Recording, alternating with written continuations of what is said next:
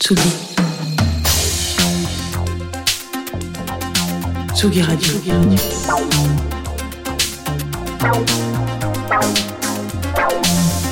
Ça part en fave. J'en fous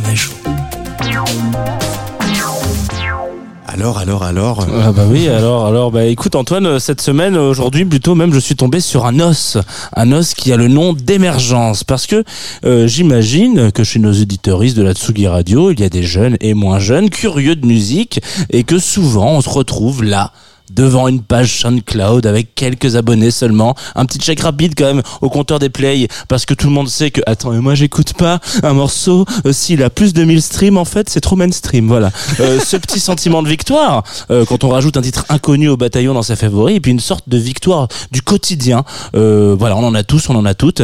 Euh, c'est d'ailleurs un peu un plaisir similaire à celui euh, qu'aurait pu pour, potentiellement éprouver Thibaut qui était là il y a quelques instants encore euh, les programmateuristes de festivals de salles de concert qui voient pour la première fois ce groupe sur lequel ils ont tout mis tout misé retourner une salle un Magic Mirror ou que sais-je encore. Bref tout ça pour dire que euh, dans l'émergence il y a une sorte de sensation peut-être un peu déplacée de moi j'étais là avant. Euh, est-ce que c'est ça Pas sûr. On peut aussi euh, dire que est-ce qu'on est plus fan quand on est fan depuis longtemps? Pas sûr non plus. Est-ce qu'on est un meilleur ou une meilleure mélomane quand on n'écoute que des groupes inconnus? Je ne pense pas. Ce long morceau de chronique donc pour vous dire que euh, quand on doit écrire sur des groupes tout petits, émergents ou juste complètement nouveaux de la scène, on se retrouve confronté à un autre problème le manque d'informations. Voilà. Je viens donc de vous meubler une chronique en quelques instants sans vous dire de qui que ce soit. Voilà. Euh, quelle technique J'ai donc mis pour vous parler d'After Berlin, euh, trio francophone, j'ai envie de dire qualifié, j'ai envie de le qualifier facilement, euh, de parisien, non pas par déduction rapide, mais c'est la seule information que j'ai pu trouver sur ce trio complémentaire. Euh, Il y a aussi euh, le fait que sur leur Twitter, euh, il y a une sorte de passion pour la saison 2 de Nouvelles Écoles, mais surtout voilà, il y a aussi quand j'ai de parisien, euh, avec ce titre qu'on va écouter quelques instants plus tard, euh, Leaving Paris, euh, c'est-à-dire quitter Paris hein, pour les moins anglophones anglophone de nous ouais c'est ça euh, parce que ça précède l'italien donc je, je sais plus où on en est. Euh, on va s'écouter de ça dans quelques secondes.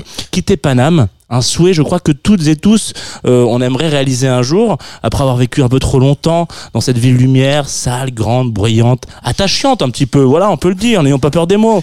After Berlin donc au-delà du fait bah voilà on s'imagine que c'est une grande redescente après un week-end dans la ville la capitale européenne des clubs euh, c'est aussi une petite caresse nécessaire un dimanche, en spliné, en pyjama. Je vous laisse euh, glisser ça en fave, tiens, si on peut le lancer un petit peu.